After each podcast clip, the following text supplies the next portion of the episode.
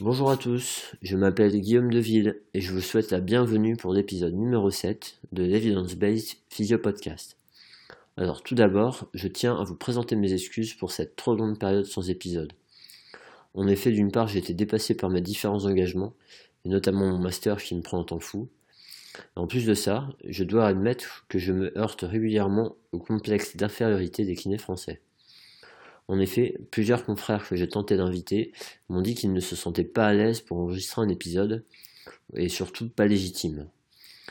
Je pense que notre profession doit grandir, et pour cela il nous faut faire preuve d'une plus forte personnalité. Alors allez-y, contactez-moi pour enregistrer un épisode. Je sais que beaucoup d'entre vous ont plein de choses intéressantes à partager. Thomas Rulot, mon invité pour ce septième épisode, n'a pas hésité à me contacter sur Twitter. Et d'ailleurs, je remercie pour ça. Vous verrez, les deux prochains invités programmés sont suisses et belges. Je suis d'ailleurs par avance ravi de pouvoir vous faire partager leur vision, car ce sont des physiothérapeutes brillants et qui font beaucoup avancer notre profession sur la scène européenne. Mais j'entends d'ici les mauvaises langues qui vont dire que nous dénigrons les Français à l'agence EBP.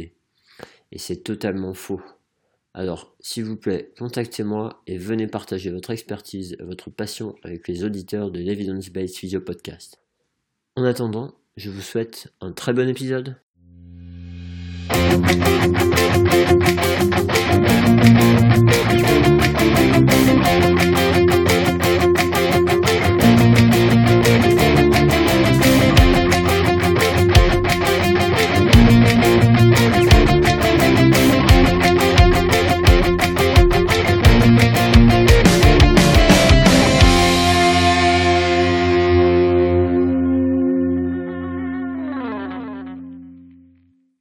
Bonjour à tous, euh, bienvenue pour euh, ce nouvel épisode de l'Events Based Physio Podcast.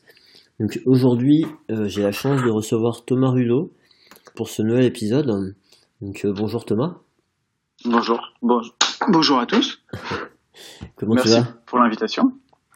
Mais je t'en prie, écoute, ça, on a on a un petit peu ramé pour arriver à se trouver un, un moment commun dans nos emplois du temps, mais on y arrive, donc c'est chouette.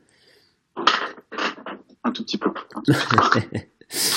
euh, alors, est-ce que tu veux bien te présenter à nos auditeurs, s'il te plaît? Euh, ben, en quelques mots, j'ai donc je suis Thomas Rulot, je suis kinésithérapeute, euh, diplômé d'État à Berck en 2005. Euh, j'ai continué sur différentes formations ad hoc euh, dont je suis pas très fier maintenant, donc je vais pas les détailler. Euh, j'ai fait ensuite différents diplômes universitaires euh, en posturologie clinique et puis en médecine manuelle ostéopathie. Je vais passer rapidement dessus parce que c'est pas vraiment euh, ce qui nous intéresse là. Après, j'ai donc fait un master en ingénierie de la rééducation du handicap et de la performance motrice euh, à Poitiers, enfin Le Mans et Poitiers. C'était un, c'est un master cohabilité entre Le Mans et Poitiers. Et j'ai continué sur une thèse en, STAPS avec une, une, orientation cognition qui a été soutenue il y a quelques mois maintenant, euh, le 24 novembre 2017, sur le sujet de l'application clinique de l'imagerie motrice en rééducation. Super. Ouais, voilà. Donc en fait, tu euh, fais partie. Juste, de... pour, juste, pour, finir sur euh, bah, mon cursus après, ça c'est le cursus estudiantin, le cursus clinique. J'ai fait cinq ans de libéral. Je suis parti après en salarié pendant cinq ans. Euh, j'ai refait un an et des poussières de, de, libéral et maintenant je suis ingénieur de recherche clinique euh, et kinésithérapeute. J'ai une partie recherche et une partie clinique dans une unité de recherche clinique dans, au centre, euh, enfin, dans l'unité de recherche clinique puisqu'il n'y en a qu'une au, sens, au centre hospitalier départemental de la Vendée, donc à La Roche-sur-Yon. Ok, tu peux, tu peux nous détailler un petit peu ce que ça veut dire hein Alors, ce que ça veut dire, euh, bah, la partie clinique, je pense que tout le monde connaît. La pratique clinique, c'est euh, j'ai une activité de pratique clinique pour l'instant à, à 60% de mon temps de travail et, okay. et, qui devrait évoluer en augmentant un petit peu puisqu'on a gagné des, un, un appel d'offres euh, que je vais devoir gérer. Et puis donc la partie recherche, bah, c'est en fait je suis, je suis ingénieur de recherche clinique, donc ça correspond en fait au au comment dire à, ce qu'on peut prétendre de mieux quand on est titulaire d'un doctorat dans la fonction publique hospitalière, d'un doctorat, je parle d'un doctorat de, de recherche, hein, pas les mhm. doctorats de les, doctorats de pratique qu'ont les médecins euh, ou pharmaciens, doctorat de recherche et ça correspond en fait en termes de mission au développement suivi de projets de recherche. Euh, voilà.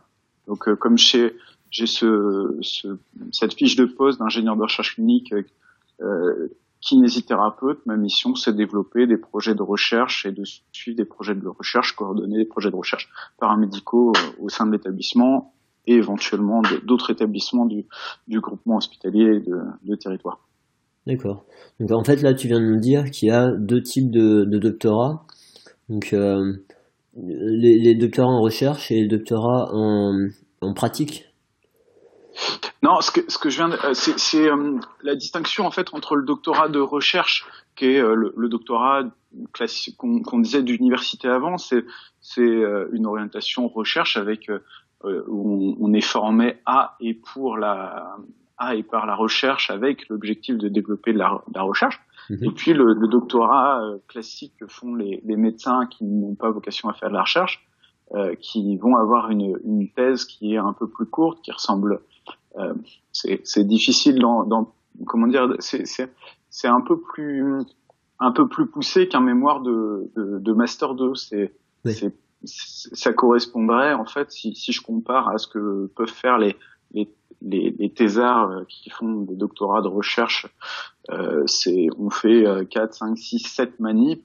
une thèse d'exercice, ça peut correspondre à une de ces de ces sept manips. Donc c'est c'est un peu plus léger comme euh, comme thèse. Ça vient plutôt, euh, euh, comment dire, valider l'ensemble du cursus qui a été fait par le par par le par le médecin par exemple ou le pharmacien ou le ou le dentiste. Après, c'est surtout pour mettre en, en avant euh, la différence entre les deux dont je parle de ça et puis et puis penser aussi que nos les, les médecins ou pharmaciens ou dentistes qui ont envie de faire de la de la recherche vont souvent, pour pas dire la tout le temps, euh, faire en plus de leur thèse d'exercice une thèse de, recherche. Hmm. Ok. tu vois, ça euh, c'est intéressant pour moi parce que comme je connais pas bien ce monde-là, euh, pour moi c'est enfin c'est complètement opaque et là là ça me permet de comprendre et je, pense que je serais pas le, seul à avoir besoin de ces précisions là. De temps en temps, je vais peut-être te, stopper en plein vol pour me donner deux trois précisions. non, mais pas, de souci. Ce qui est intéressant, c'est de voir euh, sur les signatures que peuvent avoir nos collègues, euh, nos collègues euh, à, à l'international. Quand mhm. tu quand tu regardes les signatures, tu as PT, c'est physical therapist, et puis tu vas avoir des, des, médecins qui vont signer MD, c'est medical doctor. tu vas avoir des, des, des, MD qui vont être MD, PhD. C'est-à-dire qu'ils sont docteurs en médecine et PhD, c'est philosophie euh, doctorate, donc c'est le, le, doctorat de, de, recherche, le doctorat de, de sciences qu'on peut avoir euh, euh ensuite. Euh, si tu regardes maintenant nos collègues américains qui ont maintenant dans la plupart des, des, États un DPT, pour pas dire dans tous les États un DPT, donc un, docteur, un, un doctorat en, en physical thérapie, mm, mm, mm. ben c'est un doctorat qui est préparé de ce que j'en sais. Hein. Après, je suis pas expert de, de leur formation, mais c'est un doctorat qui est préparé en six ans. Euh, donc ils sont docteurs en, kinésithérapie et derrière ils peuvent faire un PhD qui va être en fait un doctorat de recherche. D'accord, parfait. Bah, bah, je te remercie. C'est c'est plus clair pour J'espère que c'est clair. Là aussi c'est impeccable. Et euh, juste par rapport à, à, à, ton activité, pour revenir dessus, donc euh, ta pratique clinique, tu vois des patients. Tu vois quel type de patients? Euh, là actuellement, je suis affecté en nutrition, donc je vois des patients euh, dans, dans la chirurgie bariatrique, donc euh, des, des, patients obèses euh, qui ont un projet de chirurgie bariatrique avec donc la, le, le projet, enfin le, la mise en place de programmes d'activité physique que je, je, les suis, je les suis à peu près, je les vois à peu près tous les six mois en hôpital de jour. Mhm. Et puis après, je suis amené aussi à aller dans tous les services en fonction des, des puisqu'on est à l'hôpital, je travaillais en médecine chirurgie obstétrique, donc en aigu. Euh, donc on est, je suis amené à aller un peu dans tous les services de la réa à la pneumo, à la cardio. je fais encore un peu de tout en, en aigu. D'accord. l'ortho.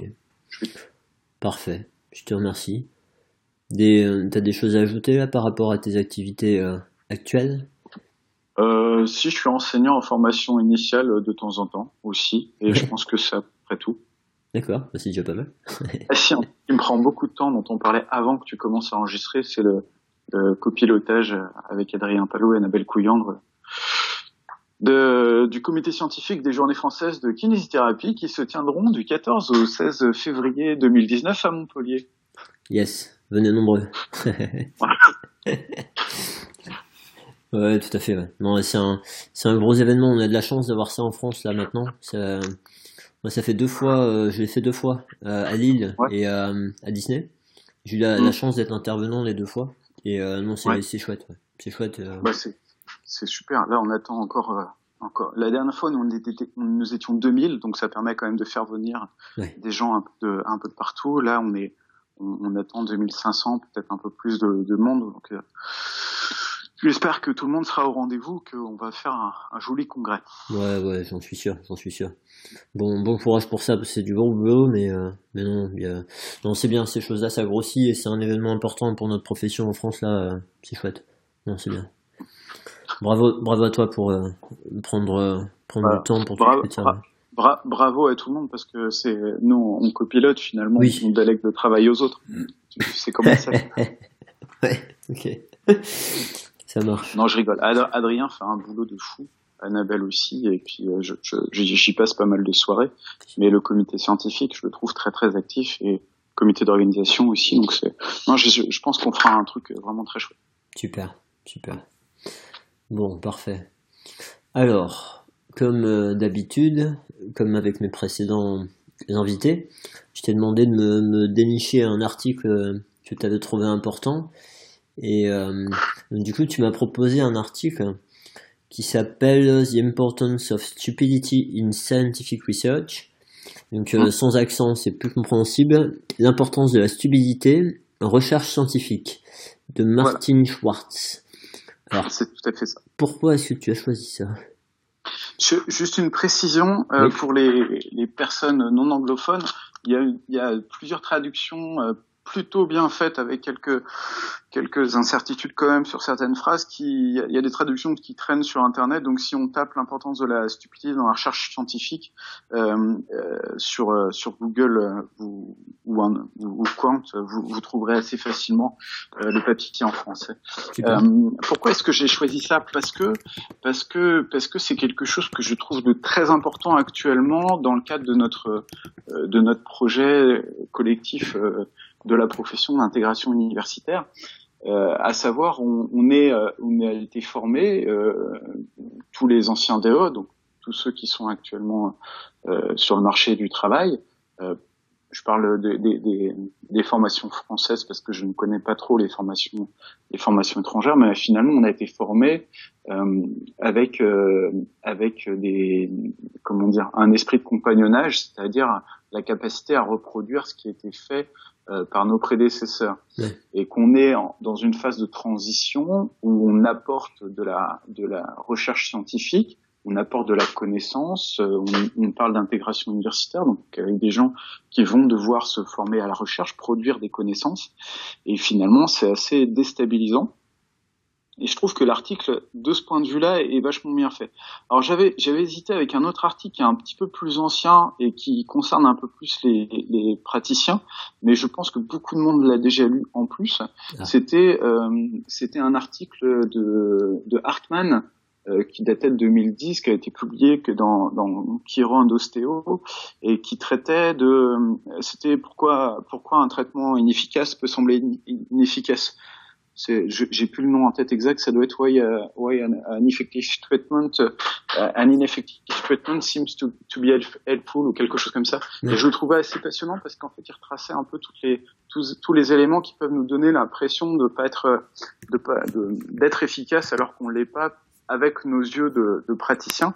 Et là, en fait, c'est, c'est un peu ce même type de démarche de recul sur la pratique du, du chercheur. Donc, étant jeune chercheur, un jeune de, de bientôt 40 ans, mais, mais jeune chercheur dans le sens où je suis, je suis docteur depuis peu de temps. C'est un article qui m'a pas mal parlé et qui m'a posé beaucoup de questions. Ok. Ok, ok. Alors, qu'est-ce que, Qu'est-ce que tu veux ressortir de, particulier dans, dans, cet article? Est-ce que tu peux nous faire un petit, un petit résumé rapide? Alors un, petit résumé rapide, c'est en fait un, un chercheur qui, euh, un chercheur qui, qui ben, Martin Schwartz, qui travaille au, au, département de microbiologie de Charlottesville, euh, qui publie un joli papier dans le Journal of euh, Cell Science, qui est un, un édito dans, dans, ce journal. c'est quelqu'un de qui a fait des études dans une école prestigieuse, qui en fait a toujours réussi à à bien répondre à toutes les questions et qui en fait euh, rencontre quelques années plus tard une de ses co-doctorantes, donc euh, co-thésarde ou co-doctorante, quelqu'un avec qui il était en thèse et qui avait abandonné sa, sa thèse. Euh, il, il, il, la rencontre, elle a, elle a abandonné sa thèse, elle est partie faire euh, l'école de droit d'Harvard, quand même une, une, des écoles de droit les plus prestigieuses euh, pour ceux qui ont suivi euh, Suits, euh, la série, euh, c'est quand même une, école, euh, enfin l'école la plus prestigieuse de droit à ma connaissance aux États-Unis. Vous m'excuserez les, les, les, fins connaisseurs si, si, je dis une grosse bêtise. Et donc en fait, il, il discute avec elle. Et puis en fait, elle, elle lui, en lui demandant pourquoi il a, pourquoi elle a abandonné. Et en fait, la, la réponse c'est, ben, je, je ne, j'en avais, j'avais du mal à me sentir stupide tous les jours. Hmm. Hmm. Et, je trouve ça assez génial. Elle a préféré, euh, elle a préféré changer de cursus parce qu'elle supportait pas de, de pas de pas connaître la vérité ou euh, ouais.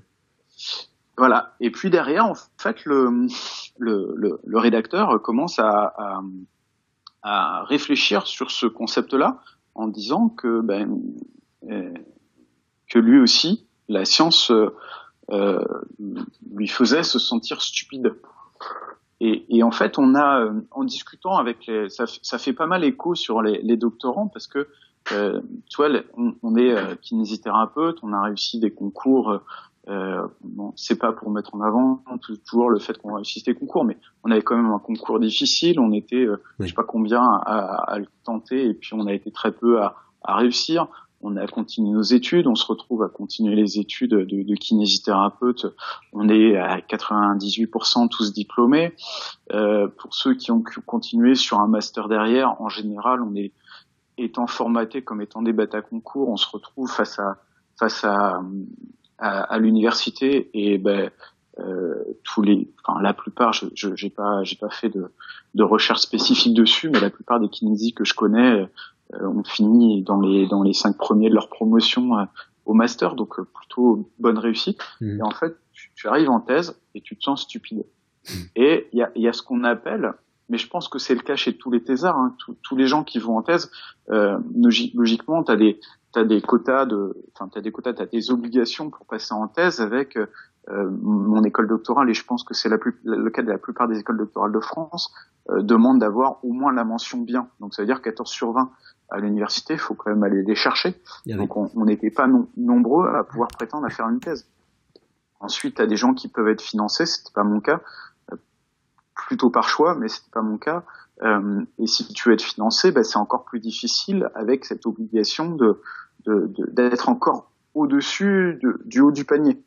Et, et, donc on a des gens qui sont, c'est difficile de, de, qualifier comme ça parce que je m'inclus dedans, mais, mais avec euh, enfin, je, je vais pas faire faussement modeste, c'est vraiment cette idée d'avoir des gens qui sont le, dessus du dessus du panier, et on se retrouve avec des gens qui se sentent stupides, avec des gens qui ont ce, cette, euh, cette, euh, ce syndrome de l'imposteur. Alors c'est assez intéressant le syndrome de l'imposteur. Pour, pour ceux qui s'intéressent, d'aller voir sur internet un peu le, le syndrome de l'imposteur, c'est-à-dire la, la, sensation qu'à un moment qu'on n'est pas à notre place, qu'on a été, euh, on a finalement eu beaucoup de chance, et puis que qu'on se sent vraiment stupide, et qu'il y a un moment où en fait les, les, gens vont se rendre compte que que que qu'on est fake, quoi, qu'on est stupide, qu'on est qu'on n'est pas là, qu'on est des imposteurs.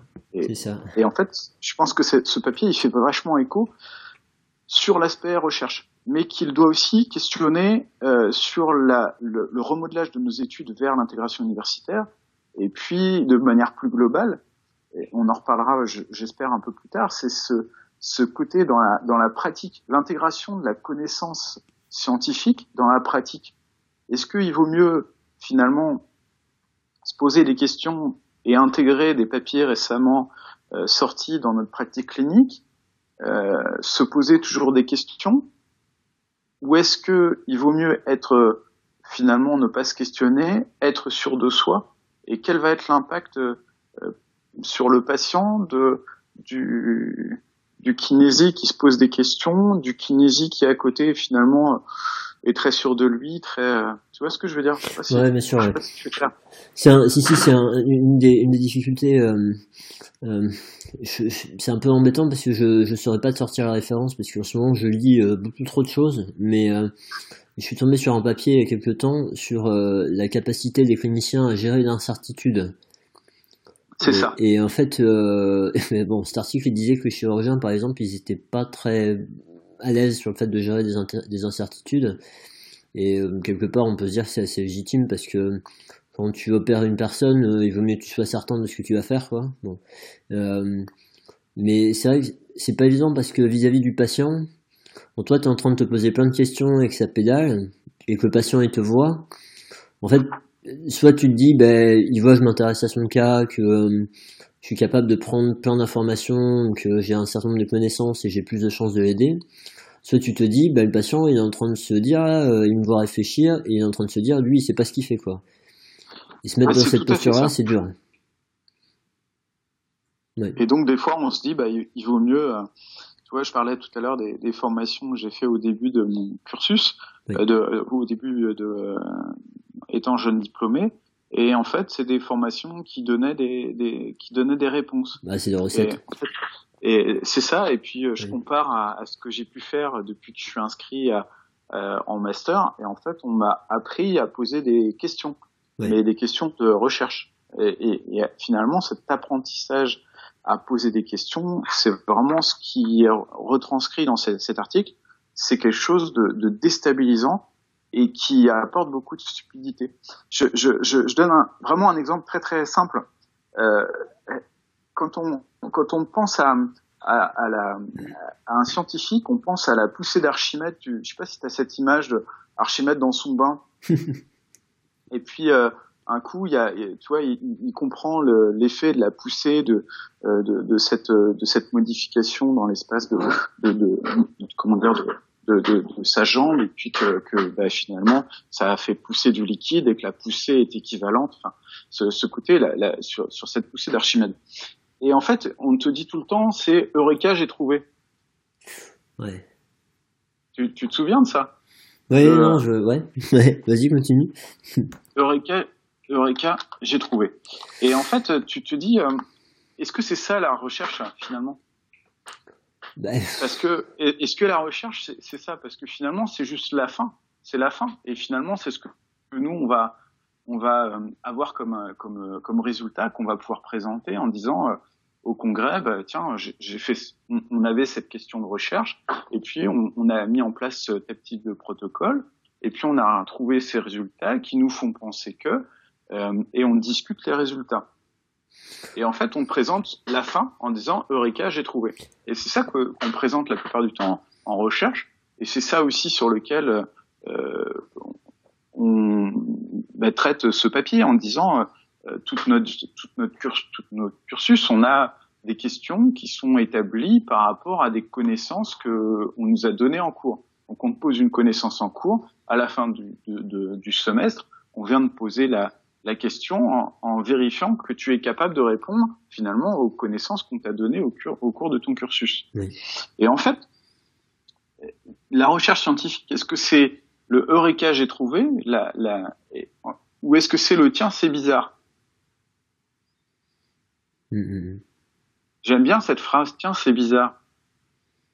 Tiens c'est bizarre, ça marche pas comme ça devrait marcher.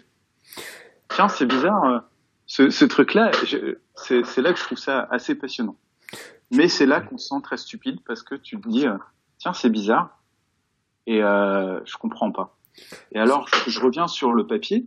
Euh, c'est euh, euh, donc il te il te raconte Schwartz qu'il était ben, jeune étudiant il va voir Henri Taube. Donc Henri Taube, c'est c'est un quelqu'un qui a rencontré, qui, qui, il le dit, il a rencontré, il a remporté le prix Nobel deux ans plus tard.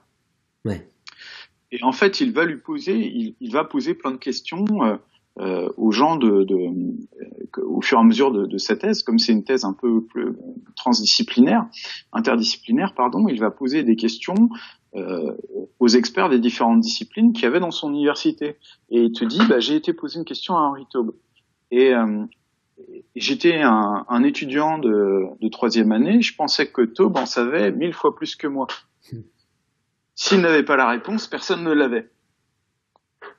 Et en fait, euh, c'est là que ça devient intéressant. Ce qui m'a frappé, personne ne l'avait. C'est pourquoi c'était un problème de recherche.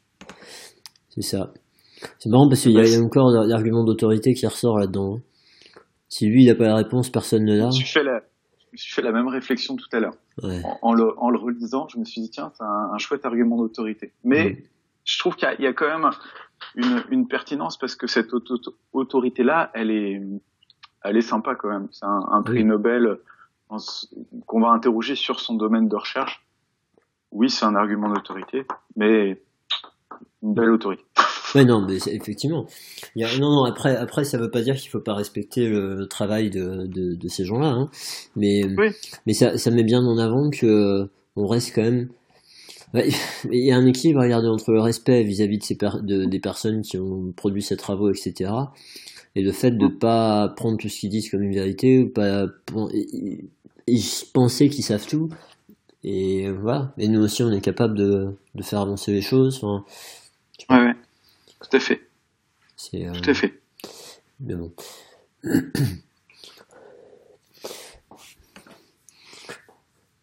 Après, tu sais, c'est intéressant ce que tu dis, euh, ce que tu disais tout à l'heure. Je sais pas si tu connais un, un professeur de l'université de Stanford euh, qui est spécialisé dans la, la, médecine du stress et dont le nom m'échappe tout de suite alors que je connais que lui. Robert Sapolsky, il s'appelle. Et en fait, ce gars, il est sans arrêt en train de dire What's that about? Donc, euh, tu vois, il observe un truc, et en fait, à chaque fois, c'est mais euh, qu'est-ce que ça signifie ça, quoi? Tu vois? Donc, vraiment, ça, je pense que ça rejoint un petit peu, enfin, pour moi, dans ma compréhension, ce que tu disais tout à l'heure, c'est. Euh, ben, il, il, il, voit un truc, mais euh, ça correspond pas forcément à toute la théorie qu'on avait mis en place jusqu'ici. Et il dit, mais si ça se passe comme ça, comment ça se fait, quoi? Qu'est-ce que ça veut dire? Pourquoi ça se passe comme ça?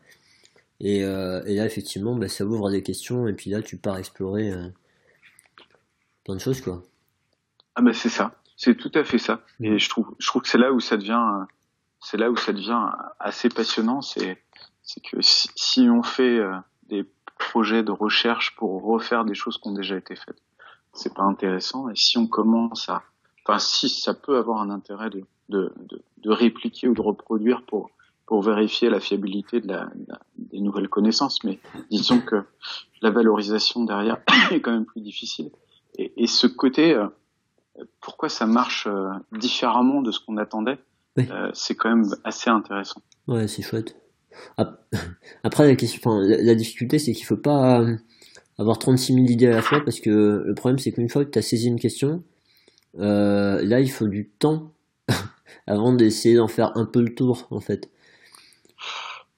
C'est c'est c'est tout à fait vrai et c'est euh, alors on parlait tout à l'heure de avant je pense qu'on a on n'avait pas tu n'avais pas commencé à enregistrer encore euh, on parlait tout à l'heure de recherche euh, fondamentale oui. translationnelle et recherche clinique euh, pour résumer rapidement, c'est le fondamental où on va questionner des modèles. Euh, ça se passe plutôt sur des universités labos CNRS. Translationnel, c'est plutôt euh, CNRS, c'est questionner comment ça marche. L'INSERM, ça serait questionner euh, pourquoi ça ne marche pas. Et puis après, on fait de la recherche clinique derrière pour bah, pour mettre en, en, application, voir si euh, tout est tout est sécurisé, et puis euh, et puis si vraiment dans la recherche clinique euh, ça fonctionne ça fonctionne comme on comme on le voudrait, donc c'est sécurité, faisabilité, efficacité, utilité. Et puis après, tu as aussi la recherche médico-économique, qui est, à mon avis l'avenir, enfin l'avenir, ce qui est à mon avis très important et sous-exploité en rééducation, avec ce côté efficience, impact budgétaire. Je reviens juste sur ce qu'on disait avant, c'est vraiment ce côté euh, euh, de la de la temporalité.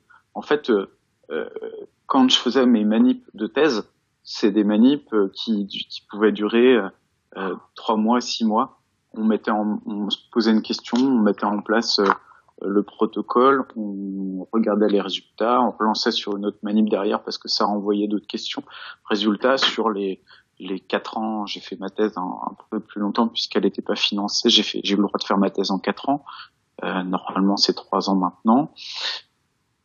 Je j'ai fait euh, sept manips sur quatre ans, okay. ce qui est pas mal, ce qui est pas mal. Honnêtement, enfin, c'est c'est plutôt beaucoup. Euh, je regarde en, en, recherche clinique. Là, donc, je te dis tout à l'heure, on, on, vient de gagner un appel à projet. Euh, on a comment, on a eu l'idée en, on a comment, nous avons commencé à travailler sur l'idée de départ en septembre, je pense. Euh, non, en septembre, c'était l'appel d'offres, donc ça doit être euh, fin de l'année, fin aux vacances d'été l'année dernière, quoi. Vois, je, euh, juillet août. Euh, on a gagné l'appel euh, l'appel d'offres euh, qui était fin fin février, la mise en place, tout ça. On est en train de refaire le, la deuxième tranche. Euh, là en fait de, pour la, le, budget final et on devrait pouvoir commencer si on se débrouille bien en septembre de cette année et si si on a encore des choses à peaufiner en janvier de cette année. Ça veut dire qu'on va avoir mis un an et demi pour pouvoir mettre en place le pour mettre en place le projet. Mm, mm, mm. Plus derrière le temps de récolte des données et la pour aller jusqu'à la publication qui est quand même euh, la publication qui est quand même l'objectif final, c'est-à-dire la création de connaissances et diffusion de connaissances. Euh, je pense que ça va mettre 4, 4 ans, 4 ans et demi. Ouais. Ouais. Donc euh, le problème c'est qu'il faut pas avoir 36 000 idées en 4 ans et demi quoi. Faut rester accroché à la première idée c'est c'est pas c'est pas dans ce sens-là que je le que je le mettais en avant, c'est que c'est qu'il y a vraiment une question de temps. On, on, va on va me lancer plusieurs projets en même temps, en, en parallèle. Mais mais en fait c'est que c'est que sur euh, quand on quand on était sur du fondamental, comme c'était euh, beaucoup moins onéreux, parce que ce sur quoi j'ai travaillé c'était beaucoup moins onéreux.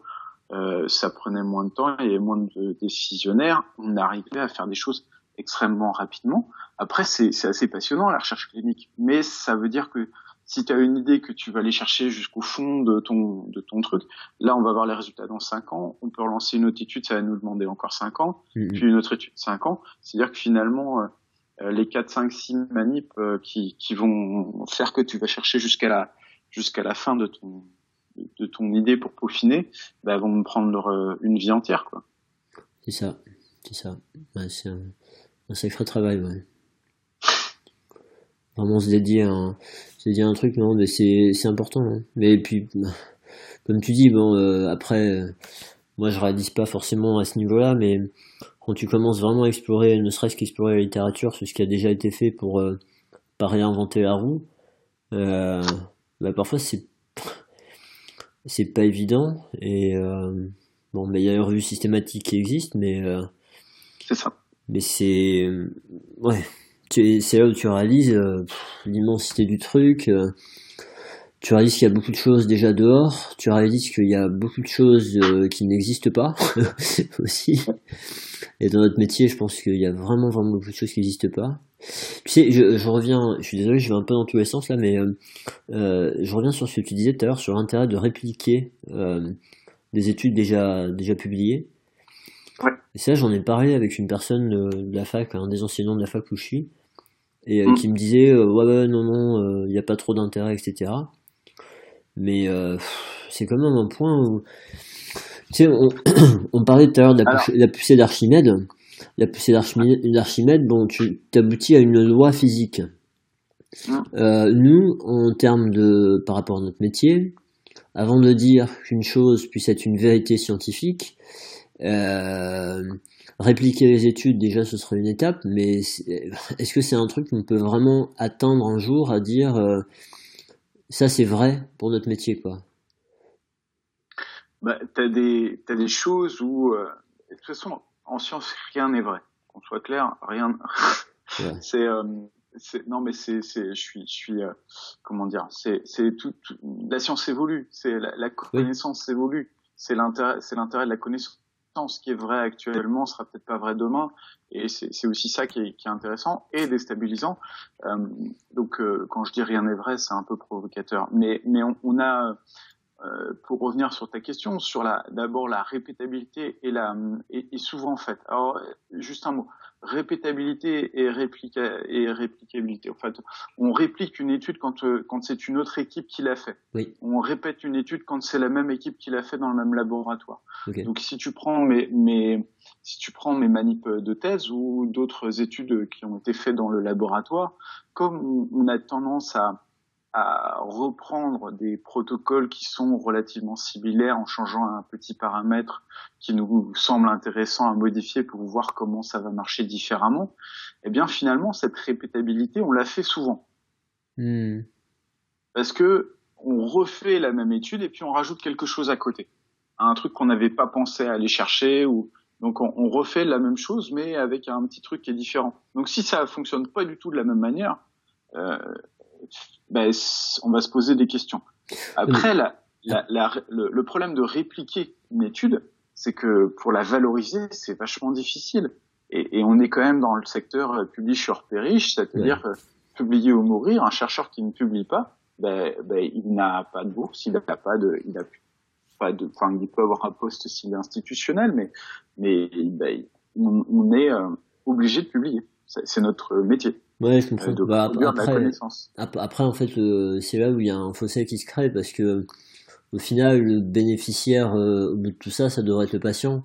Et euh, je suis d'accord. Le fait de répliquer des études, c'est quand même quelque chose qui peut être important, mais c'est là où, les différents mondes peuvent un peu exister chacun de leur côté. Ou... J'ai écouté un, un podcast euh, sur euh, parce que j'écoute pas mal de podcasts en cuisinant, c'est un peu comme ça que je t'ai connu. Ah euh, j'ai écouté un podcast euh, en, en, en, sur France Culture qui a fait un podcast l'année dernière sur les justement la, la, ce problème de publication scientifique et mhm. qui traitait de, de ce sujet-là de manière assez intéressante. Et en fait, il y a, y a, des, il y a certaines, certains groupes, et je pense que c'était un groupe pharmaceutique, euh, je crois que c'était Bayer de mémoire, je dis peut-être une bêtise, mais en fait qui a, qui a cherché à, à, essayer de répliquer beaucoup d'études pour vérifier que ce qui était issu de la recherche institutionnelle fondamentale était vraiment, marchait vraiment comme, comme il le disait, parce que comme le disaient les, les articles Princeps, les premiers articles qui ont publié. Et en fait, ils se sont rendus compte que non, c'était pas toujours le cas. Donc, c'est des choses qui sont en train d'être faites euh, qui sont travaillés. Mais mais c'est pas des choses. Nous, si si tu veux, si on on veut monter une étude euh, ici, je peux pas dire bah tiens, je vais reproduire quelque chose qui a déjà été fait parce que bah, je sais qu'à la fin, ça sera difficile de le valoriser. Et je suis d'accord avec toi que ça pose beaucoup de problèmes. Ouais. Ouais. ouais parce qu'au final, on, on, se satisfait parfois de, bah, de certaines études pour dire, euh, voilà, bah, c'est comme ça maintenant, et, mais bon, sauf que c'est pas, c'est pas forcément une vérité. Euh. Après, ça dépend de la quantité aussi de, de, de, de patients qu'il y a dedans. Si, si je te, si tu reprends les méta-analyses, je pense à, toujours à, à la prothèse totale de genou et l'utilisation de l'arthromoteur. Euh, de mémoire, il y a 6000 patients, euh, oui. euh, toute étude confondue inclus dans cette méta-analyse, qui te dit que l'arthromoteur, bah, finalement, c'est pas aussi utile qu'on peut que, ça en, euh, sur le chronique. Euh, et je sais, ils avaient calculé le nombre de patients qu'il faudrait pour avoir quelque chose de, euh, un résultat inverse qui, qui, est absolument phénoménal. Mais il y a toujours aussi à la fin euh, quand même beaucoup de prudence dans les conclusions des, des chercheurs. Euh, je pense en mettant que en mettant beaucoup de conditionnels un peu partout parce que parce qu'on n'est jamais sûr de nos résultats. Non, bien sûr. non, c'est une estimation. Euh, c'est une estimation de, la réalité, quoi. Ça. Reste. Euh. Mais c'est vrai que c'est. En fait, moi, je, pense à ça parce que tu sais, ça arrive quand même d'avoir des. par exemple, en, formation, bon. autant, autant on est, on sort, enfin, on évolue. On vient d'une époque où euh, c'était vraiment ben, la personne qui euh, donnait le, la connaissance, qui détenait la, la, vérité.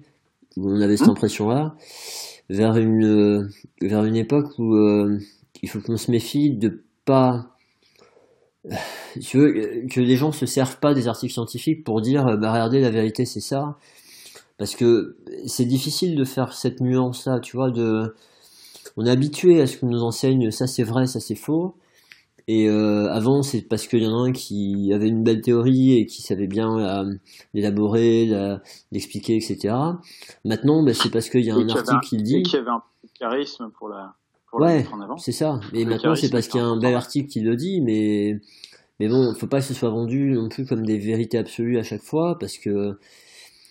Alors j'ai trouvé très intéressant. Je sais pas si tu as vu, euh, si tu es allé sur les réseaux sociaux euh, ce week-end. Il y avait le 1er avril. Et, et alors il y a, je sais pas si tu as vu, non, Captain euh, qui a fait. donc Captain, ah, j'ai une précision importante. Je n'ai aucun conflit d'intérêt à déclarer. Ah oui, c'est vrai, ça, de, des liens d'intérêt à déclarer. Euh, je le redirai à la fin si tu veux, ou tu pourrais le placer au début si, tu fais un Non, non, pas de problème, non. Ma faute, j'aurais dû te le demander au début. J'ai aucun conflit d'intérêt à déclarer, ni avec Capitaine, avec Captain, ni avec aucune autre euh, organisme de formation continue. Je fais un peu de formation initiale, mais c'est tout. Oui. Euh, donc Captain, qui, qui, est un organisme plutôt réputé pour la qualité de ses formations, issu aussi euh, avec une, une, solide base de recherche scientifique. Il y en a d'autres, mais il y a Captain est, est peut-être une des premières à avoir mis ça en place en France. Et, euh, et, en fait, ils, ils, ont, ils ont mis en, en, ligne une proposition de formation. Et, euh, et, et, tu avais 100, 150 places, un truc comme ça. Ils ont eu, 100, ils ont eu 120 inscrits en l'espace d'une demi-journée. Et mhm. en fait, c'était que du fake. C'était que du fake. Et les, tu vas voir les, les, le, le, comment dire, le résumé du, le, le, le résumé de la formation, ben c'est, euh, c'est des formules très, très scientifiques, très, euh, ça, ça, ça, ça, envoie quoi, ça envoie du bois. Tu te dis ouais, ça a l'air super sérieux. Et euh, bon, moi j'avoue que je, je, ne connaissais pas trop le sujet développé par la par la personne, mais mais tu te dis ouais, ça, ça a l'air sympa en plus. Tu te dis il y a un petit côté, il y a un petit côté sympa. Et puis ben, je suis allé voir les les les, les articles scientifiques euh, censés euh, être support, ils étaient ils étaient marqués euh, une presse, donc ça veut dire en attente de publication. Et en fait, les bon, bah, ça j'ai vu les les les, les journaux dans lesquels étaient censés être publiés les les les papiers. en fait, les journaux n'existaient pas. Donc c'est là où tu dis ouais, y a, mais en fait, ils ont fait un super boulot. Et ce que je trouvais intéressant, c'est cette posture un peu de d'autorité qu'a pris Captain euh, au sein de la au sein de la kinésithérapie et ce questionnement qui a été fait par euh, par l'équipe de Captain en disant bah tiens euh, tu mets en place tu mets en place mais je pense que l'agence EBP vous auriez pu faire pareil tu vois ce, ce côté tu mets en place une fausse étude une fausse formation et, et, en fait les gens viennent parce qu'ils ont confiance dans le dans la dans l'information. Tu vois ce que je veux dire? C'est, c'est, je trouve ça assez, assez génial. Enfin, c'est, j'étais assez impressionné par la, par la, par, par l'idée. Ouais. ouais, c'était, enfin, ouais, j'étais assez impressionné. C'est, vrai que c'est intéressant ce que tu dis parce que euh, on voit bien les gens ils nous font confiance. À un moment donné, ils viennent voir et après ils font confiance. Et euh, mais tu sais, ça c'est pareil aussi. Ça pose une question où euh, quand t'es un praticien, clinique, euh, t'as pas. Je veux dire, à un moment donné, euh, surtout dans, notre pays où on fait des heures pas possibles, t'as pas le temps d'aller explorer la littérature par toi-même. T'as pas le temps de développer des, une, des capacités à une critique très poussée. T'as pas forcément. ça, je pense, que, je pense que si. Après, que ah, tu n'aies bah, pas le temps de, de, lire, ça c'est autre chose. Ouais, alors après, attends, attends. Après, il faut. Il faut... critique, je ah. pense que si.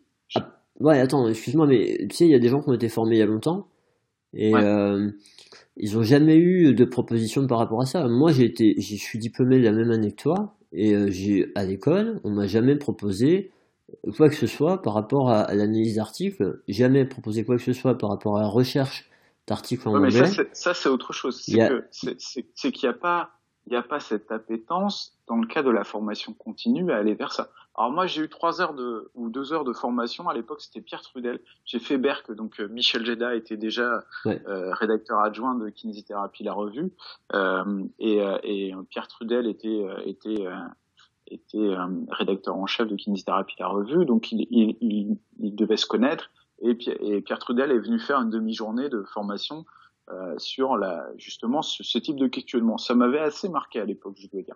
Je le remercie encore régulièrement, euh, Pierre, sur ce sujet-là. Euh, la question, elle est, comment promouvoir dans la formation continue pour les kinésithérapeutes qui n'ont pas, euh, qui n'ont pas finalement cette connaissance-là? Est-ce que, est-ce qu'on ne devrait pas à un moment, ben finalement, puisque vous, tu le fais. Il y a, je pense que Nicolas Pinceau était venu à, l'agence EBP. Il y a d'autres gens qui le font dans d'autres formations euh, continues. Et, et, je trouve ça assez intéressant. Il y a, il y a le, le, livre de, de, de Richard, mon, voisin, et Nicolas Pinceau, que, que, que, je trouve assez passionnant à lire, euh, parce que ça fait poser beaucoup de questions, ça apporte aucune réponse. Et finalement, est-ce que ces gens, euh, est-ce que nos confrères et nos consoeurs, consoeurs et nos confrères, pardon, qui, qui vont commencer à aller à, faire la, qui vont faire la formation continue, euh, il faudrait pas les inciter à, à, lire ce livre. Et, et pourquoi est-ce qu'ils ne le lisent pas? Pourquoi est-ce qu'on va pas vers ce type de formation? Ben, Je pense encore une fois parce que on a l'impression d'être déstabilisé, de se sentir stupide par rapport à, à, par rapport à nos patients et que c'est plus, on se sent plus serein finalement de pas se poser ce type de questions. C'est une, une, une, hypothèse, hein, mais, je pense qu'elle elle mérite d'être étudiée. Ouais, je comprends, je comprends. Après, après c'est euh, la, notion de, effectivement, c'est plus sécurisant d'avoir, euh, d'avoir de recettes, etc. Mais tu sais, euh, moi je pense qu'il y a aussi une dimension de, du fait qu'on est trop généraliste en kiné.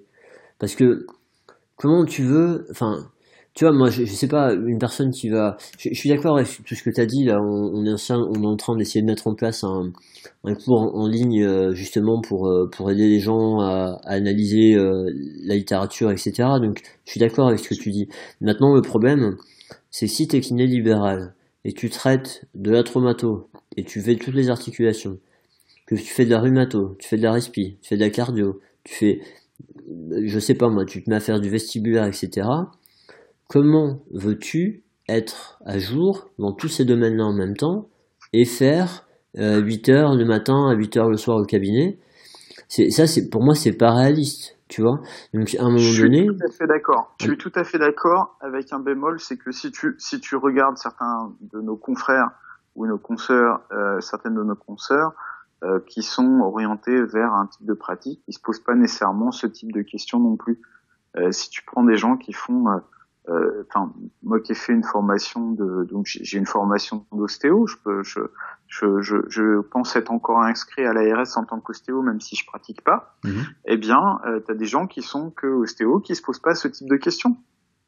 Qui sont kinésithérapeutes qui ont fait une formation d'ostéopathe et qui ne se posent pas ce type de questions.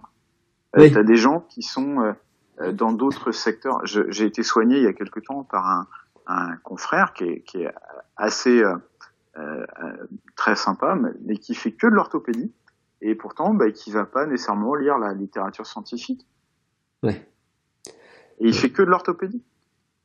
Oui, mais je suis, je suis d'accord avec toi. Hein. Après, euh, après, enfin, moi, je, parle. En fait, je parle de ce que je vois. Euh, je parle pas de moi, parce que moi, je suis plutôt dans la démarche, justement, à, à les lire, à les savoir, enfin, à les comprendre, à être à jour, etc.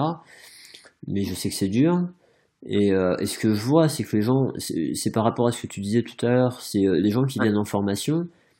À un moment donné, ils viennent en formation. Alors c'est peut-être dommage, hein, mais ils viennent en formation parce qu'ils nous font confiance. Et ils viennent voir euh, quand l'agence BP, quand Capitaine fait venir un expert international sur un sujet. Ils viennent voir un, un, gars qui a déjà fait une synthèse de la littérature, qu'il a mis à jour régulièrement sur un sujet donné, et qui met à disposition cette synthèse-là euh, à des cliniciens et qui leur donnent des repères cliniques. Alors parfois ça tourne un peu à la recette, mais je, suis d'accord, c'est vraiment limitant dans, dans, dans l'aspect réflexion, etc. Alors après, il y, y, a différentes façons de le faire. Mais à un moment donné, je, je sais pas, je sais pas, c'est complexe quand même comme, euh, comme situation. Mais je suis d'accord, mais j'ai pas, j'ai pas de, pas de solution à donner derrière, mais je trouve ça, je trouve ça assez intéressant. Et, et pour, euh, tu vois, je pense que c'est la même chose dans un congrès. C'est tous les combien de temps faudrait-il aller à un congrès ou faire une formation continue? Moi, je, je, vais te dire ce que vraiment ce que j'en pense, hein, vraiment très sincèrement. Euh, mais euh, mais euh, je vais encore me faire lyncher euh, sur sur les sur les réseaux sociaux, mais c'est pas grave, j'assume je suis pour une recertification de tous les kinésithérapeutes avec une, une obligation de valider un master avec un délai donné, euh, comme ça a été fait par exemple aux États-Unis avec le avec le, le, Master of Science puis le, le DPT, euh, le Master of, euh, Physical Therapy puis, puis le DPT si je dis pas de bêtises, euh, en fait où ils ont donné un délai en 2020, tout le monde doit avoir le doctorat, le, être, euh, avoir fait le, le doctorat en, en kinésithérapie, ça c'était aux États-Unis. Moi, je pense que déjà un master, ça c'est très bien. En donnant un 2000, 2020, 2020, ça fait un peu court maintenant, mais ça fait deux ans que je, je, je dis ça, donc euh, j'ai pas changé mes dates, mais disons 2022, 2023 avec cette obligation de valider un master. Quand tu euh, quand tu regardes ça sur la durée, euh, ça, ça, représente peut-être 50, 50 heures de cours par an, un truc comme ça, ou 20 heures de cours par an sur sur 5 ans. Euh, ça correspond au, DPC. Quand tu vois le niveau de certaines formations de DPC, ça pose question. Donc, euh, je, je, je, suis minoritaire, je pense. Euh, nous sommes minoritaires à penser ça, mais je suis pour une recertification. Hmm, je comprends ce que tu veux dire. Ouais. Ah, bon, après, après de toute façon, on va, on va pas aller trop loin dans ce débat, mais euh, effectivement, le, truc, c'est que si tu fais ça, euh, on peut pas. Ça implique beaucoup de choses parce qu'on peut pas garder une séance d'une demi-heure à 16 euros. Euh. Mais ça, ça, je suis d'accord. Mais ça, j'ai envie de dire, c'est, c'est, c'est, euh, c'est, c'est inhérent, c'est, c'est complément, enfin, c'est, c'est, euh, c'est, comment dire, c'est concomitant. Il faut, il faut nécessairement euh, une valorisation, si on parle de l'accès direct, si on parle d'implémenter le niveau de compétence, si on parle de démarche euh, raisonnée, si on parle de, euh, de tout à l'heure on parlait de, de, médico-économique, donc cet impact euh, d'efficacité mais aussi d'efficience, euh, il me semble nécessaire d'avoir une, une, un, un, niveau de l'acte fonction de ce niveau de compétence. Euh, pour autant, est-ce qu'on doit attendre euh, Moi, moi c'est un, un, truc, mais après, je, je pense qu'il faut mieux être proactif dessus parce que il faut que maintenant on commence à se bouger en se posant des bonnes questions sur l'avenir de notre profession. Et il faut pas attendre que au niveau national, euh, on ait une, euh, un choix de, du ministère de dire bon bah dans quatre ans vous, vous avez tous le master et puis on vous donne un peu, un peu plus de sous. Quoi. Je, je suis pas sûr que ça viendra du, du ministère. Je pense qu'on a une profession qui, qui est grande et qui doit se prendre en charge. Mais je, je sais que. Non, mais, si, si, tu veux, moi je suis, moi je suis d'accord avec toi. Bon, là on parle de nos opinions personnelles, mais euh, pour de toute façon c'est ce qu'on fait dans le podcast, c'est pas grave. Mais, mais euh, je, suis d'accord avec toi. Moi je suis aussi euh, dans cette démarche proactive de, de faire un master. Euh, de, enfin, ouais, je suis en plein dedans. Et c'est pas sincèrement euh, enfin j'ai pas choisi la facilité j'aurais pu faire un, un, master beaucoup plus rapidement euh, voilà. Et pour faire avancer mais tu sais t'as as une dimension à un moment donné enfin est-ce que les pouvoirs publics sont prêts à suivre?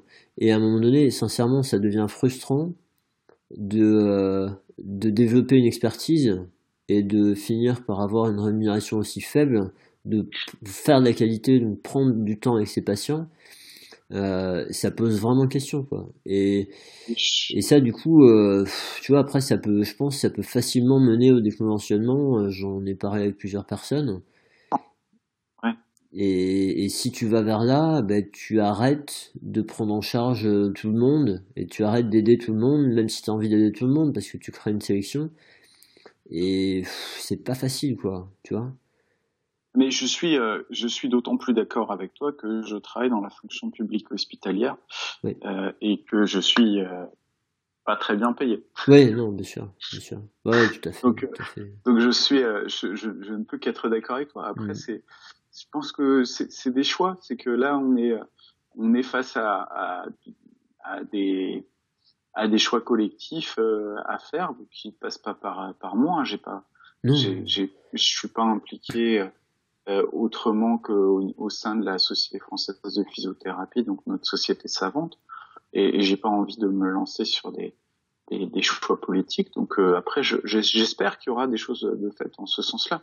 Je suis un peu un peu radical dans la façon d'exprimer les choses. Je m'en excuse auprès de ceux que j'ai pu choquer, mais mais je pense qu'il faut quand même se poser des questions derrière.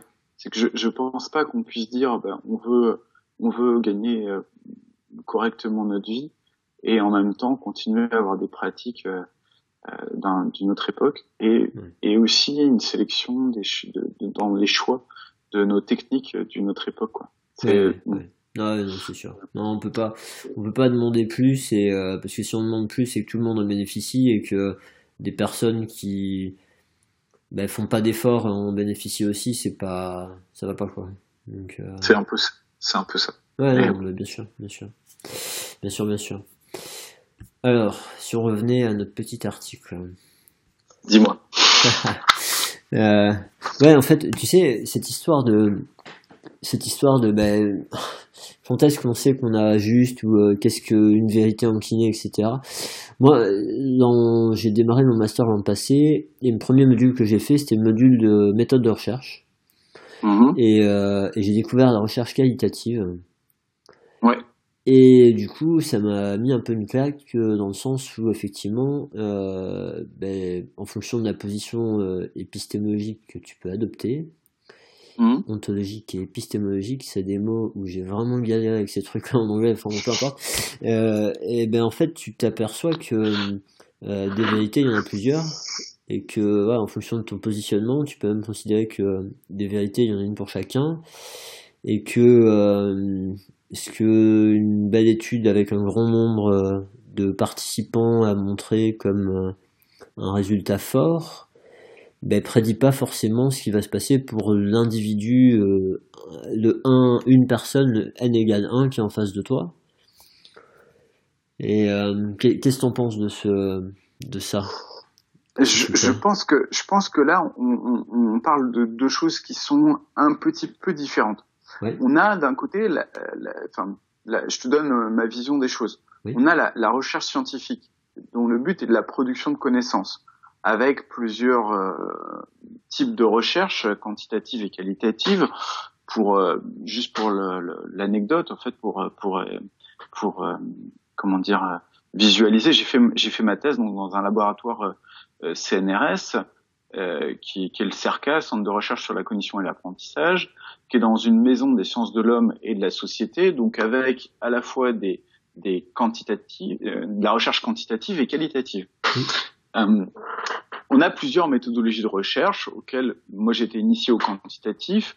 Je connais un peu les recherches, la recherche qualitative du fait euh, d'avoir mon beau-frère qui fait qui est sociologue, qui, qui a une thèse en, en géographie sociale. Mmh. Donc on a pas mal discuté au, au, repas de famille et qui se moquait de ma sœur qui elle est, est, est maître de conf en sciences économiques et sociales donc et, et qui fait de la recherche euh, quantitative donc c'était assez rigolo de, de voir ce, ce débat et, et, en fait on, il y avait un certain, une certaine forme de consensus à la fin avec ce, cette nécessité en fait et, et, on le fait naturellement de recherche quantitative qui suit de la qualitative qui suit de la quantitative qui suit de la qualitative je sais pas si tu vois ce que je veux dire c'est que ça, ça, permet en fait de peaufiner, de, de, de, chercher un peu.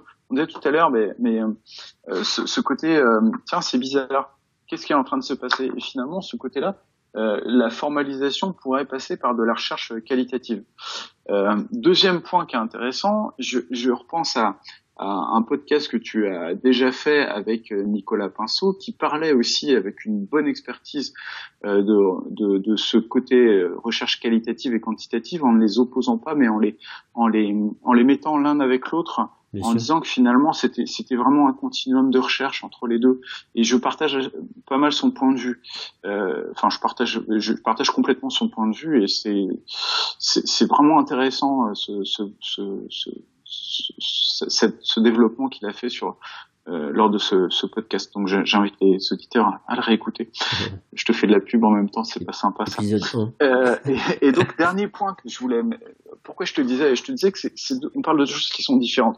On a, on a d'une part la, la recherche qui va produire de la connaissance quantitative, qualitative, et on a de l'autre côté l'évidence best practice, donc l'évidence best médecine avec un trépied, l'expérience clinique, les données de la recherche, les préférences du patient qui nous permettent de prendre une décision.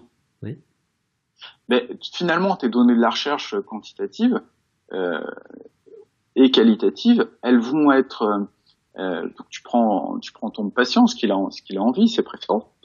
Et puis derrière, tu as ton expérience clinique et, et, ton n égale 1, bah, il est finalement aussi sur ce plutôt sur ce, ce paradigme de l'évidence best practice plutôt que sur la, le point de vue de la recherche. Je suis pas sûr qu'on je suis pas sûr que les euh, finalement ta question du n égale 1, elle elle est très à la recherche et à la à la méthodologie de la recherche euh, plus qu'au paradigme de l'évidence best médecine. Non, en fait, en fait, si tu veux, c'est, c'est toujours important de. C'est pas la première fois. Bah, alors, dans le podcast, je sais pas, mais euh, sur les réseaux sociaux, que on rappelle ce que tu viens de dire.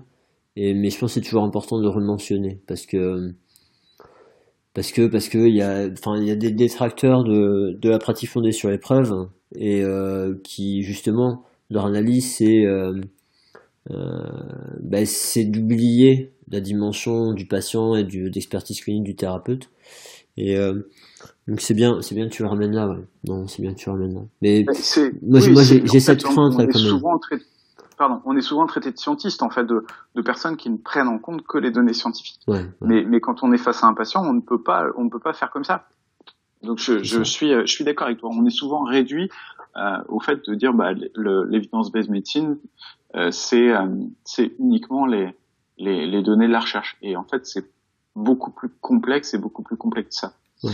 Et je te, juste un point, une, une petite anecdote que j'écoutais l'autre fois, que j'entendais l'autre fois, euh, sur Sackett, qui est le, David Sackett, qui est le, le promoteur de, de l'évidence-based médecine, Oui. a commencé à promouvoir l'évidence-based médecine euh, par rapport justement à l'enseignement qui était donné auparavant, que tu décrivais, qui était un, un enseignement euh, d'experts, euh, d'experts ou, ou d'autorité. Et en fait, euh, au bout de dix ans à promouvoir l'évidence-based médecine, Sackett, euh, en fait, s'est rendu compte qu'il était lui-même devenu une autorité euh, sur le paradigme de l'évidence-based médecine et a décidé de se mettre en retrait. Ouais. Et je trouve ça très classe. Hmm. Voilà, Ouais, un effectivement. anecdote. Non, si, si, ouais. Mais, ouais. Mais comme quoi, peut-être que la façon dont on est formaté au départ, euh, ça nous rattrape, quoi. Dans notre éducation ou, euh, je sais pas. J'ai été frappé, hein, tu sais, en, en Grande-Bretagne, quand on fait, euh, on fait certains cours, là, en master. Et pas, c'est vraiment horizontal avec l'enseignant, en fait. T'as pas, euh, il t'apporte pas, il te balance pas de la connaissance, quoi. En fait, il va, il va t'amener, euh, je sais pas, par exemple, ils nous ont présenté ce qu'ils font avec des étudiants kinés. Ils leur montrent une, une vidéo d'un patient hémiplégique euh, chez lui, D'accord. donc étudiant kiné ou ergo, tu vois, ergothérapeute. Et euh, ils leur montrent une vidéo, ils les mettent en groupe, et ils disent, ben voilà, ce gars-là, il a ce diagnostic-là, qu'est-ce qu'on peut faire pour lui? Et bim, euh, les étudiants en groupe, ils se répartissent le travail, ils disent, bon, bah, toi, tu vas chercher, euh, c'est quoi l'hémiplégie, euh, toi, tu vas chercher, euh, qu'est-ce qu'on peut faire euh, pour aider un patient, euh, apparemment, il marchait pas bien, à marcher euh, quand on est euh, à faire ci, à faire ça, etc. Ils vont chercher de leur côté euh, au niveau de la science, ils reviennent, ils mettent en commun, ça finit par une présentation, etc. Et tu vois, c'est le, le fait d'aller chercher, ce qu'on disait tout à l'heure, hein, d'aller chercher, de Ouais. pousser à, à- à- analyser, de mettre en commun, de présenter, de d'avoir un produit au final, etc. Un truc qui est issu de ce que toi t'as t'as t'as, t'as cherché. Ben, Ouais. je, je pense culturellement, on n'est vraiment pas formaté comme ça, et, euh, et ça nous rattrape souvent, quoi. Parce que parce que euh, ça c'est pas notre zone de confort. Et, et moi j'ai vu, je pense qu'il y a certains pays où ils le font depuis un peu plus longtemps. Et euh, dans le master que je fais, il y a beaucoup de nationalités différentes. Et je vois vraiment la différence entre les gens qui sont à l'aise avec ça, moins à l'aise. Et moi, je t'avoue qu'au départ, j'étais complètement paumé, quoi. Et, et, et comment tu te sens maintenant?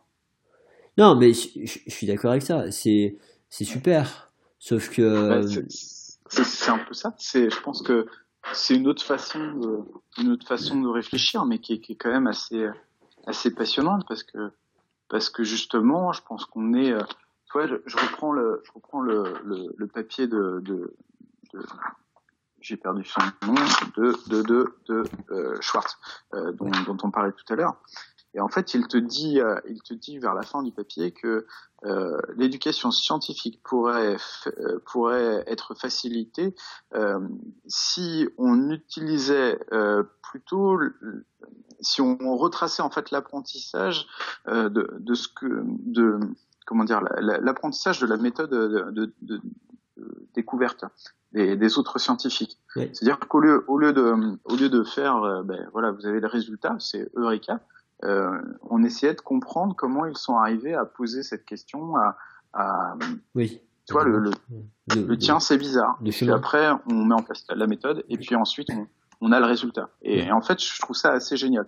Et c'est un peu ce que tu décris là. Donc, j'espère que j'espère que nous, nous, évoluerons euh, vers ce type de de, de réflexion. Ouais, ouais. Et, tu vois, après, à, partir du moment où tu as des personnes qui sont formées comme ça au départ, c'est pas c'est pas très difficile après de maintenir cette euh, ce fonctionnement là en fait dans, dans la pratique professionnelle etc plus tard mais euh, mais effectivement on n'a pas été formé comme ça. Notre zone de confort elle est pas là. Et euh, c'est vraiment une difficulté. Ouais.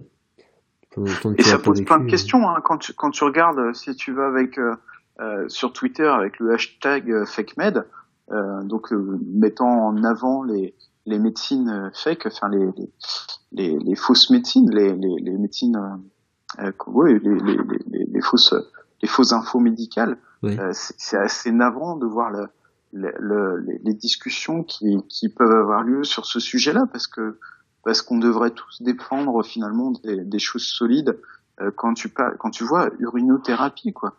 Enfin, quand tu regardes le non mais Ouais, ouais, c'est euh, oui, oui, je suis d'accord. Tu, tu, va voir. Ouais, non, non sincèrement. Je... Euh, non, mais t'as as des choses, t'as des choses très très bizarres. T'as l'urinothérapie, t'as la... bon l'homéopathie qui est une des plus connues, où en fait t'as pas de base solide quand même pour pour expliquer le mode de fonctionnement. Donc ça, ça je dirais que c'est un peu loin de nous, ça nous concerne pas. Mais derrière, qu'est-ce que qu'est-ce qu'on a dans notre profession euh, euh, à nous qui nous dans notre profession qui pourrait euh, poser aussi question qu'on utilise et qu'on ne devrait pas utiliser. Euh, je pense à, à certaines réactions euh, de kinésithérapeutes ostéopathes sur la partie la l'apparition, je parle encore de Nicolas Pinceau là, qui a, euh, et, et, et l'équipe Cortex qui a, qui, a, qui a, fait des parutions sur l'ostéopathie crânienne et viscérale. Euh, en fait, tu as, deux choses, tu as deux visions qui s'affrontent. Tu as une vision de, de, de, praticiens qui mettent en avant leurs ressentis, qu'il faut respecter, mais qui demandent quand même à être euh, questionnés. Et, et, en face, tu as des chercheurs qui produisent une, une connaissance scientifique, en fait une, une, une, revue de littérature de tout ce qu'il y a actuellement sur, sur le marché sur ce sujet-là. Et en fait, la, avec une méthodologie qui est solide. Et en fait, la méthodologie est pas attaquable à mon avis. Hein, pour avoir euh, lu la méthode, je la trouve quand même, enfin, je la trouve vraiment bien. Mmh. Et derrière, tu, tu as euh, en fait un questionnement qui, qui est plus de l'ordre de l'émotionnel avec des gens qui ne veulent pas, euh, qui, qui ont du mal à, à, se poser des questions. Et on revient sur ce côté très déstabilisant. Ça fait 20 ans que que je pratique comme ça. Euh, est-ce que est-ce que c'est ça, ça, veut dire que ça fait peut-être 20 ans que je fais quelque chose que je ne devrais pas faire. Ouais, donc euh, là, tu as un coût euh, cognitif qui est énorme. C'est Forcément, tu dissonnes et c'est humain. ouais, mais je suis tout à fait d'accord. Et donc, ma question derrière, elle est ben, comment on fait pour euh, anticiper ça pour les futures générations? Ouais. Comment on fait pour rattraper ça pour les générations actuellement en exercice? Et, et, ce côté, tu, tu mets euh, dix ans à, à, mettre en place une technologie, une, une, technique nouvelle euh, en pratique. Et en fait, tu mets combien d'années? Je crois que c'est. Je sais plus où j'ai. C'est 42. 25 ans ouais, Je crois que c'est 42. C'est 17 et 42 euh, de mémoire. 42 ans Ouais, mais c'est une génération. Les, les, gens, une fois qu'ils ont adopté une pratique, ils la lâchent pas. Hein. Ouais, oui, mais ça pose question. Ah oui. Non, ça, ça c'est un truc, de temps en temps, j'en parle avec mes patients quand, euh, quand ils me disent mais pourquoi on m'a fait ça, etc. Et pas, pas pour charger euh, les confrères ou autres, c'est juste pour dire que bah, c'est humain, c'est difficile et, euh, et ce qu'on nous a appris, bah, c'est nos bases et parfois c'est pas facile de revenir dessus. quoi. Hein. Mais... C'est ça, mais Enfin, c'est-à-dire que tu, tu fais des choses qui sont plus à jour du tout, quoi. Et je, je, trouve que ça pose question sur sur notre profession. Donc c'est vrai quand tu as des, des professions émergentes, attenantes, qui, qui, sont sur le marché maintenant, ben, est-ce que, est-ce que, est-ce que collectivement on continue à être compétitif? Je parle vraiment en termes de part de marché. Alors je sais que ça plaît pas nécessairement, mais mais mais je parle en termes de part de marché. Est-ce que est-ce que c'est est-ce qu'on peut pas se poser nous des questions euh, plutôt que se dire euh, faut pas que les que telle profession euh, émergente universitaire euh, les APA viennent sur sur notre champ de compétences. Euh, c'est pas normal parce qu'ils viennent sur notre champ de compétences. Est-ce que nous, on doit pas se poser des questions sur le pourquoi ces, ces professions euh, bah, finalement sont compétitives sur notre champ de compétences? Ouais, Et, et, on peut pas répondre uniquement sur le fait que bah, ça coûte moins cher euh, par rapport à nos par rapport à ce que nous on coûte parce que ça me semble être euh, être une vision très limitée de la, de la, de la situation. Non, puis on peut pas juste dire on était là avant. Euh, voilà, c'est à un moment donné, il faut justifier de, de ce qu'on sait, de ce avant, propose. Oui, avant que notre la création de notre profession, il y a eu euh, avant des, des infirmiers masseurs, des gymnastes médicaux. Il y a, il y a eu d'autres professions avant. Et finalement, on l'a oublié parce qu'on a des, on a fêté nos 70 ans, mais il y a d'autres professions. Euh, il y avait d'autres professions avant, il y en a d'autres qui ont émergé depuis qu'on a été créé faut se poser des questions sur pourquoi en France tu as un tel développement de, certaines professions. Ouais. Ouais, et puis après, après, tu sais, même, enfin, en plus de ça, euh, il y a les dimensions du patient. Euh, on s'occupe de personnes. Euh, c'est voilà, des gens à qui on a affaire. C'est des gens qui sont en détresse. Ils viennent nous voir parce qu'ils sont ils sont pas bien, parce que ça va pas. Et, euh, et on a une responsabilité pour les aider en tant que en tant qu'être humain. Et ça, cette notion de cette notion d'empathie, parfois on, on, la perd, quoi, de se rendre compte de ce que vit l'autre et de d'avoir envie de l'aider, de faire de son mieux. Et on, on, la noie parfois euh, dans, dans notre vision technique, etc. Mais je suis d'accord. En fait, attends, juste si, si je mets ça en avant, c'est euh, dans le fait que euh, de, de, continuer à être rigoureux sur ce qu'on fait, ce qu'on propose et pas s'endormir sur des vieilles pratiques prendre en compte le fait qu'on traite de l'humain, euh, je pense que ça doit être une motivation importante. Voilà. Ouais, mais je suis complètement d'accord avec toi. J'ai pas grand chose à ajouter. Ouais, ok, ça marche. non, non, je suis complètement d'accord. C'est vraiment, c'est vraiment ça. C'est, mais, mais je pense que c'est la finalité finalement de de la recherche au clinique. Quand on essaie de développer de la connaissance, on peut on peut avoir euh, plein de choses en en ligne de mire, que ce soit nos carrières, nos nos, nos, nos budgets, nos trucs, nos machins, notre ego, etc. Mais, mais en effet, le, la finalité, elle reste, elle reste au niveau du, au niveau de nos patients. Mais en fait, on l'a tellement, on l'a tellement, comment dire, c'est tellement ancré en, en nous que on n'est pas toujours à, en effet à, à, le mettre en avant. Mais, mais c'est tout à fait vrai. Et après, en termes de pratique clinique, ben, on devrait euh, justement être être humble euh, et aller chercher dans la littérature scientifique le plus souvent possible, parce qu'il y a plein de réponses à, à des questions que l'on peut se poser face à nos patients. Et souvent, j'ai envie de dire, on, on, passe à côté de trucs. Euh, voilà, c'est, ouais, je suis complètement d'accord avec toi. Et tu, tu vois, j'ai une question euh, purement pratique. Euh, Alors, si, si tu te retrouves devant un patient euh, qui te pose un, un problème où euh, bah, tu dis, moi, là, j'ai pas la réponse, et, euh, et tu te dis, bon, ben, bah, il faut que je me renseigne là-dessus, vis-à-vis de lui, quel, euh, quel est ton, ton dialogue avec lui? Qu'est-ce que tu vas lui dire? C'est une très bonne question. Mais euh, tu sais, j'ai les réponses à toutes, euh, à toutes les questions que je peux me poser, voyons. Non, non, mais t'es pas obligé, bah, c'est un peu salaud, peut-être, je suis désolé, mais... Non, non, je, je, je, je ne sais, honnêtement, je, je sais pas. Je pense que ça va, c'est encore une fois très, très patient dépendant. Oui, il y a, des patients qui, qui répondront pas du tout bien, je pense, à, à et, et c'est une vraie question éthique. Est-ce qu'il faut lui dire, euh, écoutez, là, je ne sais pas. Euh, ça, me donner cinq, cinq, minutes, le temps que je cherche sur Internet, et euh, je, je, je ne sais pas. Je pense que je, je, suis pas compétent pour répondre à cette question parce que je travaille pas du tout sur euh, sur l'éthique. Pour le coup, je, je, tu vois, j'en reparlerai. Alors, je, je, je, suis en contact avec Emmanuel Cartron, qui est une infirmière, euh, qui est doctorante euh, en santé publique sur cette question du, du, du consentement partagé. Et, et je, j'ai des questions de ce type-là à lui poser. Je la vois encore la semaine prochaine. Elle travaille sur le, c'est la coordinatrice de la recherche paramédicale sur le CHU de Nantes. Oui. Euh, et, et ce, ce, type de questions qui, qu'elle, qu'elle travaille, c'est la, la, le consentement partagé. Je trouve ça assez passionnant. C'est la, c'est la prise de décision partagée? C'est ça. Ouais. ouais. je suis à fond dedans. C'est ça mon master. bah, écoute, je te mettrai en contact avec elle si tu veux. C'est, c'est, c'est son sujet de thèse. Elle fait une thèse en santé publique sur ce sujet-là. Et je trouve ça assez passionnant. Je me pose toujours la question aussi sur, toi, la, la kinésithérapie respiratoire chez un patient qui est, qui est plus ou moins, euh, qui, qui, qui, qui, est plus ou moins d'accord pour le faire. Le, des fois, enfin, on se retrouve sur des situations cliniques, le médecin te dit il faut quand même le faire. Moi, je me pose vachement de questions là-dessus. Oui. Euh, le patient, il a pas trop envie, voire pas du tout envie. Euh, enfin, pas du tout envie. La question se pose même plus, mais tu sens qu'il a pas trop envie, il participe pas vraiment. Est-ce que, est-ce qu'on doit continuer quand même alors que, ouais, je, je sais pas. Ouais, bah, c'est pas mon domaine de compétence.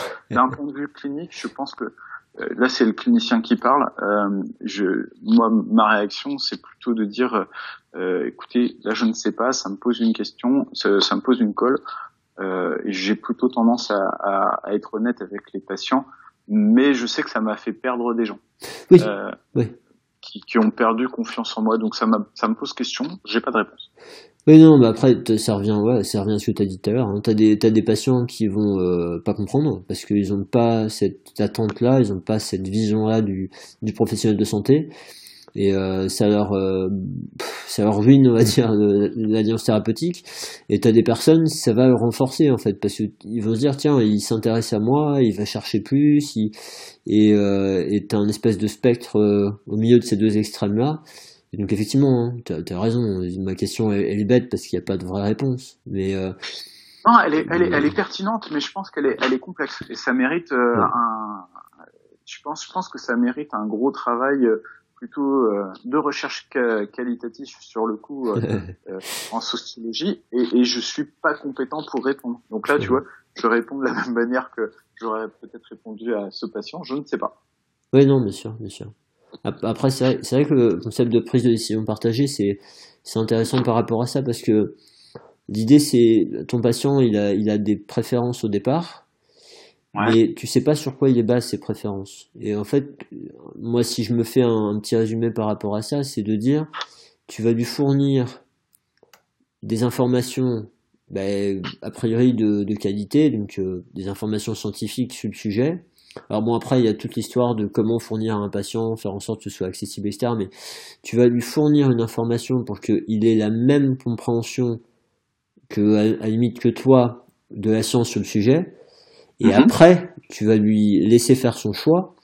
En fait, il va passer d'un choix euh, euh, initial à un choix informé, éclairé. Et en fait, si ouais. tu veux, moi, je, je trouve ça assez libérateur parce que si le patient, tu sais, parfois, il n'y a rien de plus terrible d'avoir un patient où tu te dis mais s'il savait ce que je sais, il ferait pas ça. Et à un moment donné là, tu te dis ben il sait ce que je sais et il choisit de faire ça. Et ben en fait, il a le droit, mais moi j'ai pas cette frustration de de mince s'il savait quoi, tu vois? Ben c'est c'est ouais, mais je suis quand même frustré moi. ouais, mais après, en effet, c'est son choix. Mais, mais je pense que je resterai assez frustré sur ce type de, de décisions hein, de, de, patients qui vont à l'encontre de ce que je peux lui. Mais après, je, je comprends, hein, c'est très très complexe. C'est je je trouve ça assez complexe. J'attends avec impatience. Bah écoute, j'attendais sa thèse avec impatience. Quand tu as fini ton master, je, je lirai avec plaisir ton ton, ton mémoire. Mon Dieu, ouais. ouais. Non, mais bon. Ah bah après, après bon, après c'est aussi des choses dont on a déjà parlé avec euh, avec Rémi, mais enfin dans un autre épisode de podcast, c'est euh, le fait d'accepter en tant que thérapeute, tu sais, les thérapies d'acceptation pour les patients, elles valent aussi pour les thérapeutes, quoi. Mmh. On ah oui. euh, d'accepter certaines choses et, euh, et bon. Mais, ap après, je pense qu'il y a, ouais, je sais pas, un choix à faire aussi euh, pour chacun de, de est-ce que je dis que je sais pas, est-ce que, en fonction du patient qui est en face de nous et, et voilà. Et donc, même s'il y a de la recherche sur le sujet, il ben, faudra prendre en compte euh, la position du thérapeute et la position du patient euh, sur le sujet. On revient à la pratique fondée sur l'épreuve avec les trois dimensions. Ouais, Et on retombe sur nos pattes, ouais. Ouais. Bon, je t'ai peut-être un peu fait dériver, euh, je, m'en excuse. un, petit peu, mais on, on avait parlé, l'article est assez court, donc assez facile à, à lire et, et, à réfléchir, mais en effet, on a, on a déjà discuté de, du fait qu'on risquait de pas mal dériver, parce que justement, l'article est en cours. Oui. Ça permettait de partir sur différents sujets qu'on a assez bien traités, je pense. Est-ce qu'il y a un ou plusieurs points là, qui, qui étaient importants pour toi et que tu voulais aborder, qu'on n'a pas du tout discuté? Je regarde rapidement. C'est euh, non, je pense qu'on a bien fait le résumé euh, de, ce papier, même si on a pas mal dérivé, c'est vraiment ce côté ce, côté pour résumer ce côté Eureka où tiens c'est bizarre. C'est vraiment une bonne question. C'est tiens c'est bizarre. J'adore ce j'aime beaucoup cette phrase tiens c'est bizarre. Et quand on commence avec tiens c'est bizarre c'est qu'il y a peut-être un truc à gratter qui peut être vachement intéressant derrière. Euh, après c'était ce côté euh, cette question sur sur euh, sur euh, bah, se, se, questionner finalement sur la bonne question la bonne expérience et en fait on ne saura jamais si si c'est une bonne question une bonne expérience avant la fin. C'est-à-dire que je, je, on perd un temps fou sur sur ma thèse j'ai pu faire euh, J'en ai sept manips que j'ai menées à bout, mais, mais finalement, euh, il y en a quelques-unes qu'on a abandonnées en cours de route. Il y a des trucs, on, on, on teste des choses, on, on bourbite un peu. Euh, et puis euh, bourbite, excuse-moi, c'est du patois vendéen. Euh, on farfouille un petit peu, et puis finalement, on, on, on revient sur on revient, on, arrête de faire parce que finalement on se rend compte que ça donne pas du tout euh, ce qu'on attendait, mais ça, ça te permet de répondre aussi à d'autres questions. Si ça marche pas comme on l'attendait, pourquoi ça marche pas comme on l'attendait? Donc on, on retravaille. Euh, ce côté, ben, cette stupidité, cette importance de la de la stupidité et d'accepter cette stupidité et, et même de, de comprendre que tu as une stupidité euh, absolue et de du fait d'avoir une connaissance infinie euh, qui s'ouvre à toi. Voilà, je pense qu'on a, on a bien fait le résumé du papier. Et je conseille à tout le monde de le lire. Oui, ouais, tout à fait. Ouais. J'essaie de trouver une traduction euh, sur Google et je mettrai un, lien. Ouais, c'est, euh, je, te, je, te, je peux te l'envoyer si tu veux. Je l'ai trouvé. Euh, c'est Docteur Goulou, G-O-U-L-U. D'accord. Ça marche je me note ça. Je mettrai ça en, lien avec, euh, avec le podcast. Bon, bah, Après, il y a quelques phrases qui sont un petit peu bizarres, qui, je pense qu'il y a eu un peu de Google Traduct à un moment, parce que, parce que la, la, la, phrase est pas, est pas très claire. D'accord. Ça marche. Bon, bah écoute, c'est euh, super. J'espère que. C'est l'instant promo. Comment? C'est l'instant promo? C'est l'instant promo? Oui, ouais, ouais. Oui, bah écoute, ouais, qu'est-ce que qu'est-ce que t'as en cours en ce moment Qu'est-ce que tu veux, de quoi tu veux parler En fait, profiter du. Venez au JFK, c'est surtout ça. Je pense que c'est le plus important. C'est les, les, journées françaises de kinésithérapie. Donc on a euh, un joli congrès qui est en train de s'organiser avec la, la, Société française de physiothérapie. Comme, comme, euh, comme association mère. Il y a toutes les associations partenaires qui participent, soit directement, soit indirectement, avec euh, avec euh, avec leur propre congrès derrière ou qui participent au sein de la au sein de la comment dire de la j'ai perdu le nom du de, de du comité scientifique là qu'on qu'on a qu'on copilote avec Annabelle et puis Adrien. Euh, donc Montpellier, 14, 15, 16 février de 2019. Euh, je pense que c'est important d'y être parce qu'il y a plein de choses qui se passent. Euh, même si ma personnalité vous a pas plu durant le podcast, il y a plein de gens vachement plus sympas, vachement plus humbles que que moi, donc ça sera super. Je pense qu'on on a quelque chose de, très joli qui est en train de se passer, qui est en train de se créer. et puis des, guests qu'on est en train d'inviter qui seront plutôt sympas. Donc réservez vos, dates. Cool, cool. Quand est-ce qu'on aura une idée des, du, des invités justement? Euh, ben, tout, tout, le monde n'est pas décidé. Là, on a les plénières qui sont en train d'être euh, discutées. Il y a eu des votes au sein du. Donc, on a essayé de faire quelque chose le plus transparent possible. C'était une volonté du euh, des copilotes et puis aussi de un, dans le cahier des charges mis en place par la par le conseil d'administration de la Société française de physiothérapie. Donc, on essaie d'être le plus transparent possible.